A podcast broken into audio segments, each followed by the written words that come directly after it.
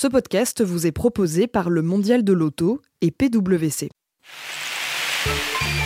Mondial Audio, les podcasts du Mondial de la mobilité.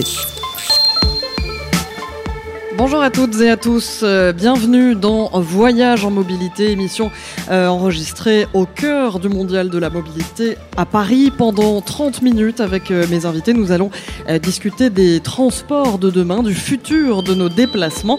Aujourd'hui, je reçois le cabinet d'audit et de conseil PwC. Avec PwC, nous allons parler du marché automobile, des tendances, des changements qui nous attendent en matière de mobilité, des impacts que cela va avoir sur nos habitudes et surtout du temps que ça va prendre ces changements pour s'installer. Avec moi, autour de la table pour en parler, euh, François Jomain, bonjour. Bonjour. Vous êtes euh, responsable du secteur automobile chez PwC et Charles de la Tour d'Auvergne, bonjour. Bonjour et euh, vous êtes responsable du sujet des nouvelles mobilités chez PwC. Bienvenue, messieurs, parmi nous. Merci. Alors, euh, rentrons tout de suite dans le vif du sujet. Concernant le marché de l'automobile, nous parlons beaucoup ici euh, des profondes transformations qui vont l'affecter dans les années à venir, ce marché. On peut l'observer d'ailleurs tous les jours hein, sur ce mondial de la mobilité. Comment va-t-il aujourd'hui, ce marché? Pas trop mal. Merci, merci pour lui. Euh, oui, c'est une, question qui, euh, qui, paraît anodine, mais en fait qui n'est pas complètement, parce que contrairement à ce qu'on entend beaucoup, euh, avec un certain nombre de doutes qui sont émis sur l'industrie sur en elle-même, son présent, mais également son futur, c'est un, une industrie qui se porte bien. si on prend quelques chiffres, et on aime bien, on aime bien les chiffres chez PwC, euh, la production automobile en 2017, l'année dernière, c'était 94 millions de véhicules dans le monde. Euh, en 1990, c'était 45 millions, donc c'était plus de deux fois moins. Et en 2000, on était à 56 millions. Donc vous voyez, la croissance a été absolument considérable ces dernières années. Euh, et donc nos projections euh, sur les, cinq prochaines années, donc d'ici 2024, euh, nous amènent à 114 millions de véhicules euh, qui seront produits en 2024. Donc vous voyez une croissance qui reste extrêmement soutenue. Et euh, dans une des dernières études de marché que vous avez euh, réalisées chez euh, PwC, vous dites que la production d'automobiles va donc encore grimper, mais ce sont surtout les marchés émergents qui vont s'imposer. Et par marchés émergents, j'entends surtout l'Asie. Vous prévoyez que le parc chinois bondisse de près de 50% pour atteindre 280 millions de véhicules en 2030. Comment c'est possible? Bah oui, 2017, 94 millions de véhicules produits. 2024, 114 millions de véhicules produits, donc une progression de 20 millions de véhicules en 7 ans. Euh, pensez que plus de 85% de cette progression, donc plus de 85% de ces 20 millions de croissance seront portés par les pays émergents et à hauteur de deux tiers par l'Asie émergente et notamment par la Chine. Donc on voit bien que ça reste le moteur de l'industrie mondiale largement. Donc ça fait effectivement, euh, la Chine c'est un sujet dont on parle beaucoup dans notre dernière, dans notre dernière étude, d'autant plus que les autres marchés, les autres grands marchés mondiaux sont des marchés qui sont largement matures. Euh, bon, les États-Unis est un marché qui a beaucoup cru ces dernières années et qui a largement retrouvé ses, avant, ses, niveaux d'avant-crise. Euh, qui montre d'ailleurs un certain nombre de, signes de surchauffe actuellement, hein, euh, euh, avec des, niveaux de, des niveaux de, stock qui, sont, qui commencent à être élevés, euh, des niveaux de, primes commerciales également qui sont extrêmement élevés aux États-Unis pour écouler les véhicules. Puis c'est un marché qui est mature finalement, donc qui ne plus beaucoup, qui ne croîtra plus beaucoup, pardon. Et puis vous allez me dire l'Europe. Donc l'Europe, 2017, l'Europe c'était 19 millions de véhicules produits on a été l'année dernière en 2017 seulement revenu au niveau de production d'avant-crise. Donc en 2017, avec 19 millions de véhicules produits, on était au niveau de la production de 2007.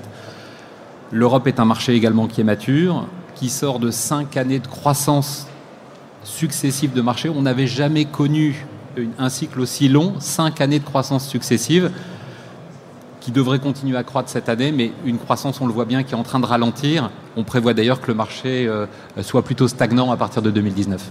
Alors vous euh, disiez au début euh, de cette émission que le marché va bien, mais alors s'il va bien, pourquoi est-ce qu'il faut tout changer? Moi, c'est ma question. C'est une bonne question. Alors, je pense que alors, il ne faut pas forcément tout changer, mais effectivement, il y a pas mal de choses qui font changer. Euh, d'ailleurs, ça n'est pas nécessairement la, décision des acteurs automobiles. Aujourd'hui, les constructeurs, les équipementiers ne souhaitent pas nécessairement tout changer. En fait, ils regardent juste autour d'eux ce qui est en train de se passer. Si on prend un petit peu de recul et qu'on regarde les, les, grandes tendances qui, qui impactent toutes les industries, mais singulièrement l'industrie automobile, la première tendance, c'est l'urbanisation. 2017, 54% de la population mondiale vit en ville. En 2030, c'est 60%. Et 2050, c'est 70%. On dit 70%, vous voyez Donc, à horizon, à horizon 2030-2050, la population urbaine va exploser, ce qui va évidemment poser un certain nombre de problèmes sur les mobilités urbaines, on va y revenir, euh, mais également euh, les réglementations, notamment les réglementations liées à la pollution sont en train de, sont là. Hein, en Europe, c'est de la première, les 95 grammes de CO2, c'est 2020 et 2021, donc on y est. On y est hein. Et puis, finalement, l'autre changement, c'est un changement qui est lié aux consommateurs. Euh, quand on pose la question aux consommateurs ce, dont ils ont envie, euh, ils ont moins envie d'acheter un produit, ils préfèrent l'utiliser. ça va bien au-delà de l'automobile. On est quand même, depuis un certain nombre d'années, et ça ne va pas s'arrêter, on est passé à une économie d'usage tout simplement, et ça va également impacter de plein fouet euh, l'industrie automobile. Et évidemment, euh, tout cela s'accompagne de, transformations technologiques, électriques, autonomes, dont on pourra reparler, mais qui également sont, euh, structurantes pour le marché de l'automobile. Alors vous parliez du consommateur, mais que veut-il ce consommateur aujourd'hui? Alors, consommateur, Tour de on va parler principalement en ville parce que c'est un, phénomène qui se, qui se voit en ville, en tout cas dans un premier temps. Il veut plus de facilité, moins de contraintes au quotidien et toujours plus de services. On va, le détailler bien sûr plus tard dans les différents points de l'étude euh, qu'on est venu vous présenter. Mais euh, en introduction, c'est toujours plus de services. Merci. Le consommateur veut toujours plus de services. Toujours plus de services. Dans la mobilité. Voilà, dans la mobilité, exactement. Et euh, comment ça va se répercuter sur nos routes, ça?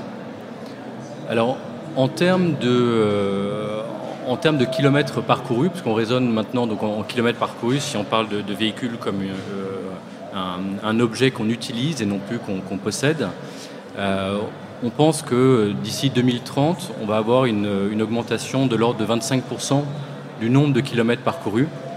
Bien sûr, euh, c'est également, ça reste aussi un phénomène majoritairement dans les villes, euh, mais euh, plus de mobilité à travers voilà, une explosion de la, de, la mobilité en termes de, kilomètres, et ça, ça, se traduit dans tous les pays. Ce n'est pas uniquement européen ou États-Unis, Chine. Et vous voyez, d'ailleurs, ça rejoint la bonne nouvelle, c'est-à-dire qu'il y, a, il y a une demande, une demande qui va être croissante pour la mobilité automobile. C'est-à-dire, je pense qu'il faut il, faut, il, faut, il faudra raisonner euh, en pensant à l'automobile comme l'un des moyens de mobilité, notamment en ville, au milieu de beaucoup d'autres moyens de mobilité, notamment les transports en commun. Mais l'automobile a clairement un avenir devant lui euh, qui, euh, qui, se traduit dans les chiffres que Charles venait de donner. Alors vous avez parlé d'une étude que PwC a, a réalisée. Cette étude, elle s'appelle Easy. elle est composée de cinq lettres donc pour électrique, autonome, partagé, connecté et mise à jour annuellement. C'est un peu la traduction euh, que j'ai pu, euh, que j'ai pu faire. De, de, case en fait, qui est voilà. celui plus répandu. C'est ça. Euh, qu'est-ce qu'elles représentent ces cinq lettres mises ensemble? Alors le, le E, ça veut dire électrique. Le A, ça veut dire autonome. Le C, c'est connecté. Le S, ça veut dire c'est cher, donc mobilité partagée. Et le Y, effectivement, c'est la notion d'électronique de, embarquée. Mais pourquoi sont-elles mises ensemble? Bah, En fait, je pense qu'elles sont mises ensemble parce qu'elles traduisent à la fois euh, l'évolution des, des, demandes des consommateurs, c'est-à-dire comment le, demain le, consommateur, l'automobiliste veut consommer de la mobilité. Euh, mais également, ça traduit des évolutions technologiques qui sont, euh, qui sont extrêmement importantes peut commencer par le véhicule électrique. le E, si on, commence, si, on commence, par la première lettre, donc que, veut dire le E Ça veut dire électrique. Euh, alors, je pense que quand on, quand on se promène un peu dans les, dans les allées du salon, euh, notamment dans le hall, dans le hall 1, euh, on n'a aucun doute sur le fait que l'électrique, c'est pour aujourd'hui. On parlait long, pendant longtemps, on a, on, a, on a évoqué un futur de l'électrique imminent. Ça a été plus long, plus, lent, j'allais dire plus progressif que prévu à décoller. Euh, ça y est, les motorisations qu'on peut appeler alternatives aux moteurs à combustion, donc les motorisations électriques et les motorisations hybrides ont vraiment décollé. Euh, pensez que cette année, euh, quand on raisonne au niveau global, au niveau mondial, c'est quasiment 7% des véhicules qui seront produits dans le monde qui, fonctionnent avec des motorisations alternatives. On va me dire c'est peut-être que 7%. Oui, mais la pente, la pente et la progression, elle est extrêmement rapide. Ça, ce sont des chiffres pour 2018. 2024, dans le monde, ce sera un véhicule sur cinq qui fonctionnera avec une motorisation alternative, soit hybride, soit électrique. On est au niveau mondial, mais l'Union européenne, qui en plus a ses réglementations de CO2, ses 95 grammes de CO2 2020 puis 2021, euh, va connaître une électrification massive, qui, doit, qui d'ailleurs doit prendre le relais du diesel qui est en train de, décliner. Euh, en 2024, un véhicule, plus d'un véhicule sur trois euh, produit au sein de l'Union européenne sera hybride ou électrique. Donc le futur électrique, c'est, c'est, pratiquement plus le futur, c'est aujourd'hui. Tous les constructeurs qui sont présents au salon ont fait des annonces qui sont convergentes. Les gammes vont être électrifiées et l'électrification va être massifiée et généralisée. Et vous dites euh, aussi qu'en euh, en 2030, 55% euh, des véhicules, des voitures, pardon, pourraient être électriques. Oui, je pense que là, il, faut, il faut bien comprendre qu'une des raisons pour lesquelles le véhicule électrique ne, décollait pas était notamment le coût du véhicule. les coûts du véhicule, les problématiques de, les, problématiques de recharge, je pense qu'on pourrait y revenir. les, également le oui, avec, le prix de, la batterie, finalement. Oui, en fait, il y, en a, un certain nombre de, contraintes qui sont, euh, qui sont l'investissement des États dans les infrastructures de recharge, euh, évidemment le, prix de la batterie lui-même, euh, les composantes de la batterie, et la batterie est, est, pour partie faite de cobalt. Le cobalt se trouve en grande majorité extrait dans une région du monde.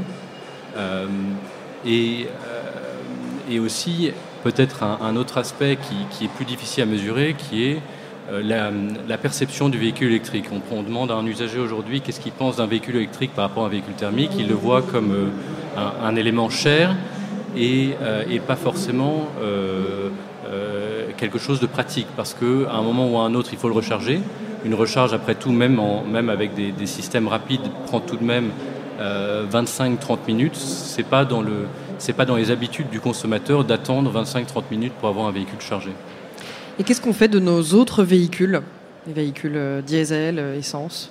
Alors, je, pense que les, alors, effectivement. C'est un peu abrupt comme question. Non, c'est pas c'est pas abrupt. C'est finalement c'est naturellement lié euh, naturellement lié à l'offre des constructeurs.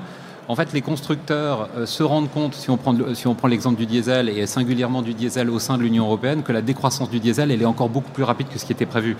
Le diesel, ça représentait 46, 46% des ventes l'année dernière, en 2017, au sein de l'Union européenne.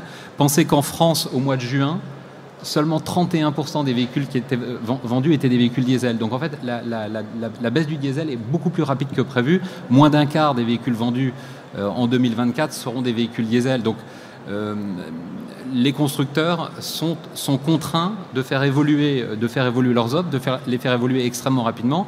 Euh, on a eu des annonces cette semaine. Hein. Certains constructeurs, euh, maintenant il y a plusieurs constructeurs qui ont déjà annoncé dans un futur extrêmement proche la fin de l'offre diesel. L'essence, effectivement, ça va être plus progressif parce que bon, on ne peut pas parler à, court moyen terme de disparition de, l'essence. En revanche, du diesel, si. L'autre critère en fait, qu'on n'a pas évoqué, c'est également ce que va faire le législateur. dès lors, le législateur a mis en place des, des normes environnementales. On a parlé de, la réglementation de l'Union européenne en matière d'émissions de CO2. Euh, cette année, en France, le gouvernement a ouvert la porte par la loi à ce que les villes euh, puissent euh, elles-mêmes décider du type de véhicule qui peut ou ne peut pas rentrer dans leur, agglomération, dans leur centre-ville. Dès lors que des villes de taille grand, de, de, grandes villes ou moyennes villes vont prendre des décisions de rupture qui consisteront à fermer leurs portes à des véhicules qui ne sont pas des véhicules électriques ou des, ou des, véhicules hybrides, le changement va être encore beaucoup plus rapide que ça. Alors, conséquence directe de ce déploiement des véhicules électriques, mais aussi de la fin progressive de la voiture individuelle, euh, vous dites dans euh, votre étude, euh, toujours la même, l'étude Easy, euh, que en 2030, un kilomètre sur trois sera partagé. Qu'est-ce que vous entendez par là? Non, vas-y Charles. Charles de la Tour de Benne. Alors, un kilomètre sur trois, euh, en fait, on, part du principe que, toujours dans un, phénomène urbain, euh, les véhicules seront de plus en plus euh, partagés, opérés par des, par des services de mobilité.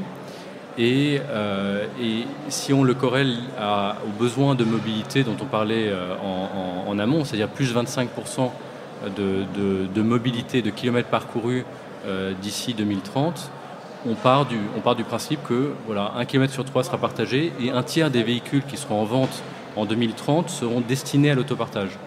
Mais ça va créer quoi sur le parc, ce partage de véhicules? Alors, sur le, d'un point de vue constructeur, ça va être, on peut, on peut l'imaginer comme étant euh, un phénomène anxiogène pour un constructeur, parce que plus de véhicules partagés veut dire moins de, véhicules, individuels vendus. En revanche, on note euh, on note que oui, certes, il y a une réduction euh, du parc automobile, du parc lui-même, mais euh, euh, d'un autre côté, une augmentation des ventes, parce qu'en fait, un véhicule, on considère qu'un véhicule a, une durée de vie de 14 ans. Un véhicule utilisé de la manière dont tu utilises aujourd'hui. Un véhicule partagé, c'est un véhicule qui fait à peu près 100 000 km par an. En 3 ans, le véhicule a atteint sa fin de durée de vie, ce qui fait que mécaniquement, ça a un impact sur le taux de rotation du parc. Donc, pas une si mauvaise nouvelle pour les constructeurs automobiles. il, faut quand même, imaginer ce que veut dire un kilomètre sur trois partagé euh, à l'horizon 2030. Hein. Si on, ramène ça à la situation actuelle, aujourd'hui, aujourd'hui en France, on parle d'à peu près 1% des déplacements seulement, 1% des kilomètres qui sont partagés. Et quand on parle de partage, on parle à la fois de covoiturage et euh, type Blablacar et de dispositifs d'autopartage de, comme, on en, connaît dans certaines villes. Euh, qui sont des 1% euh, qui aujourd'hui sont des systèmes et des, euh, entreprises ou des systèmes qui sont généralement non bénéficiaires. Alors Blablacar a annoncé arriver dans le vert, mais c'est récent, et qui sont souvent largement subventionnés. Donc petit à petit, ce, sont des, entreprises, une économie qui va trouver sa voie, qui va devenir rentable, et on pense que le, que le décollage va être exponentiel, on pourrait dire, avant tout dans les villes, évidemment. Alors on continue euh, de euh, découvrir euh, votre étude Easy.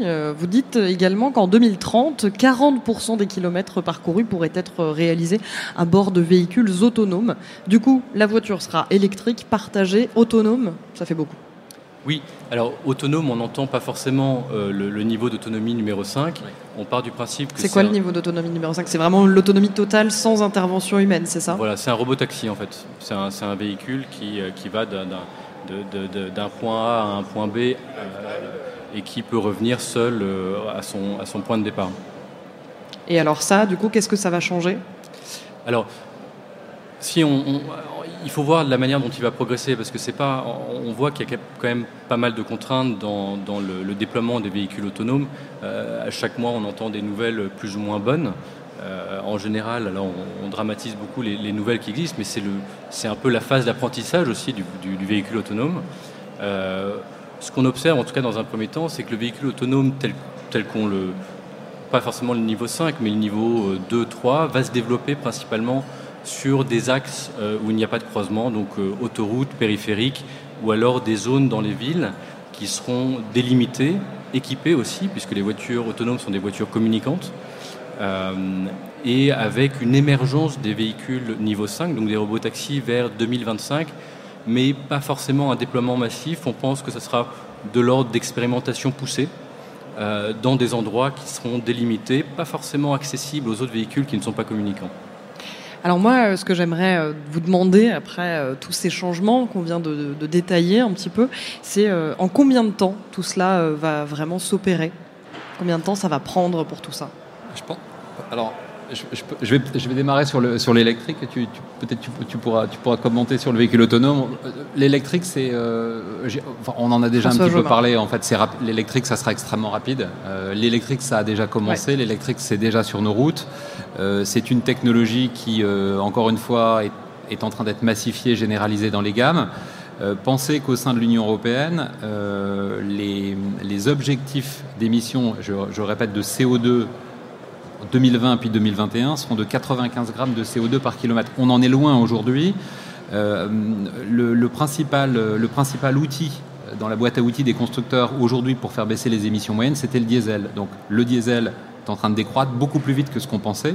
Donc l'essor du véhicule électrique euh, est inéluctable. Il est inéluctable compte tenu de ces raisons-là, mais également parce que de toute façon, ce sont les véhicules qui vont être à vendre petit à petit, les constructeurs vont proposer tous leurs véhicules euh, en, électrique. Donc, je pense que, encore une fois, ayez en tête que euh, au sein de l'Union européenne, selon les constructeurs, certains vont directement à l'électrique, d'autres passent par l'hybridation. Ce sont des, paris.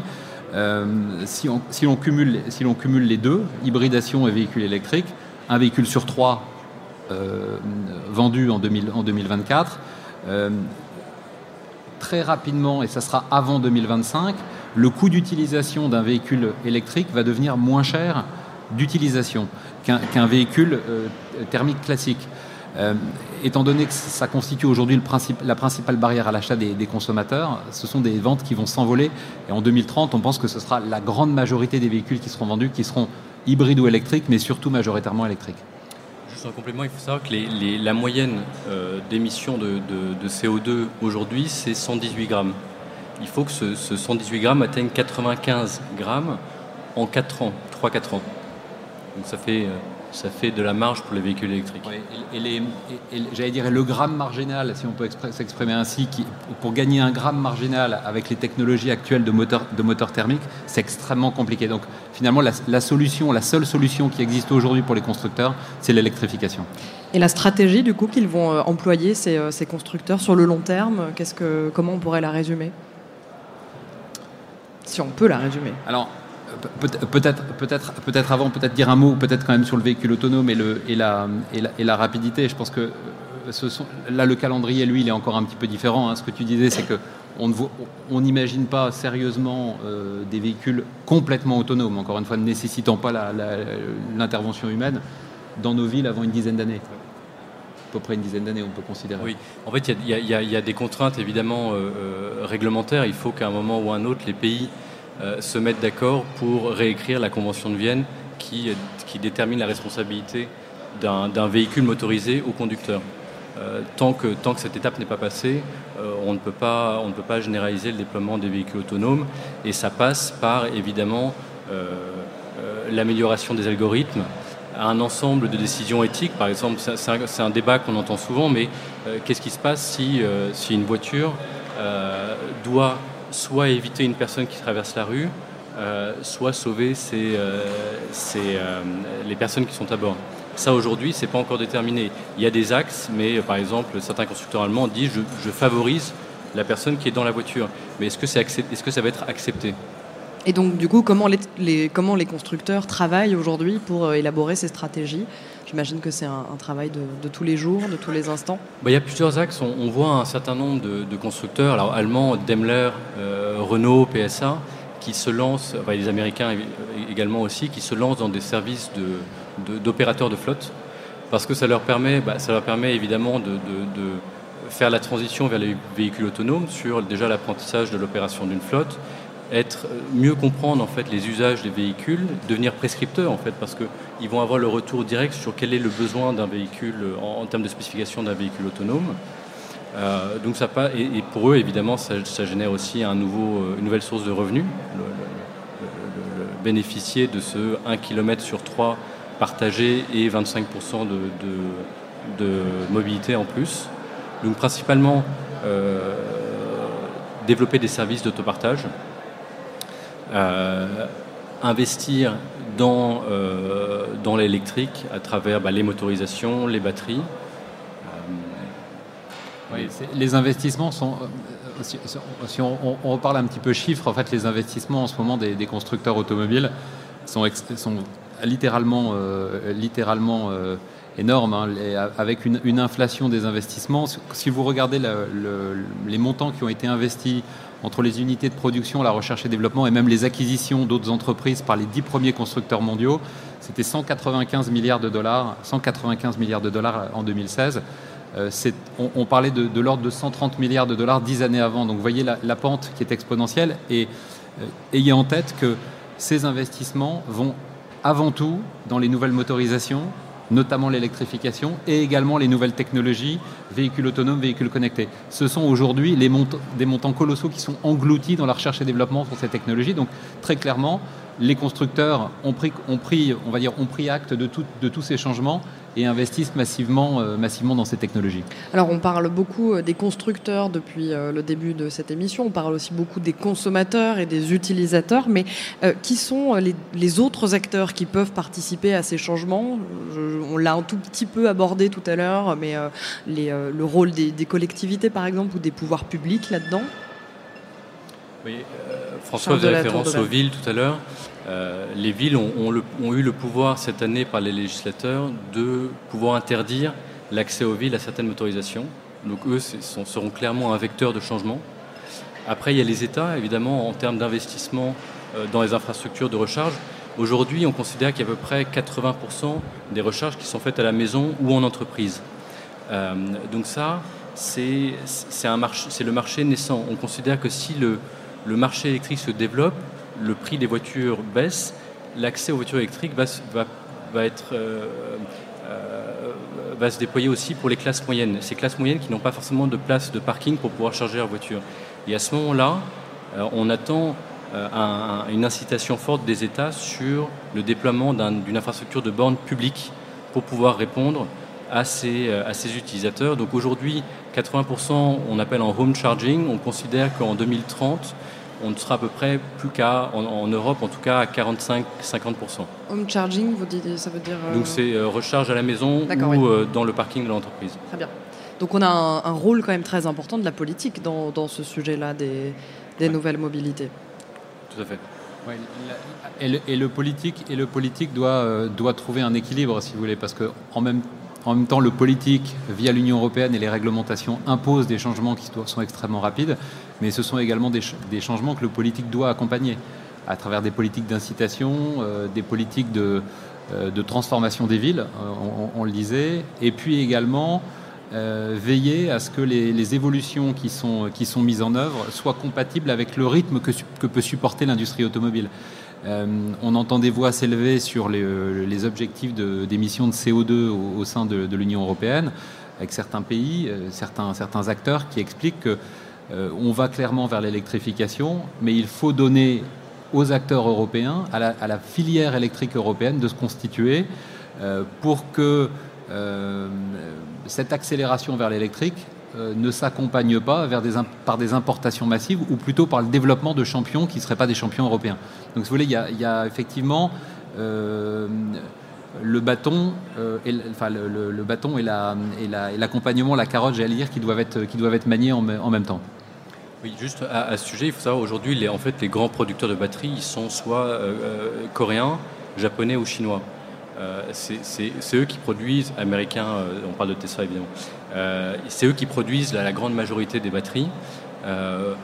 ils ont prévu d'ouvrir à, horizon 2020 7 gigafactories en Europe, mais ça reste, si on, regarde d'un point de vue européen, ça reste des acteurs étrangers on entend des chiffres, François l'évoquait, euh, de, l'ordre d'un impact de 60 sur, euh, sur, la filière électrique en Allemagne. Enfin, la filière électrique a un impact de 60 000 personnes en termes d'emploi par rapport à la filière thermique.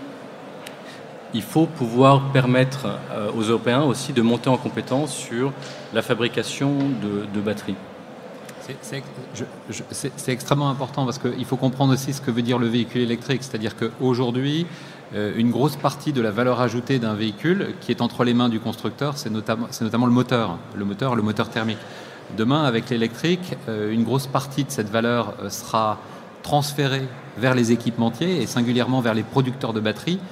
et donc, ça veut dire une, partie de la, une partie de la valeur de la chaîne automobile qui potentiellement pourraient sortir des mains des constructeurs européens. Eh bien, l'appel est lancé ce sera le mot de la fin. Merci beaucoup à François Jomain, responsable du secteur automobile chez PwC. Et merci aussi Charles de la Tour d'Auvergne, responsable des nouvelles mobilités chez PwC également.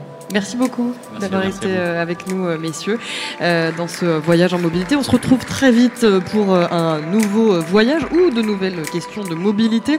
Je rappelle aussi que vous pouvez nous retrouver en podcast sur le site mondial-paris.audio, sur iTunes, SoundCloud et toutes vos applications de podcast préférées. Vous pouvez également nous retrouver sur les réseaux sociaux, évidemment. Et on se retrouve très vite pour un prochain voyage. you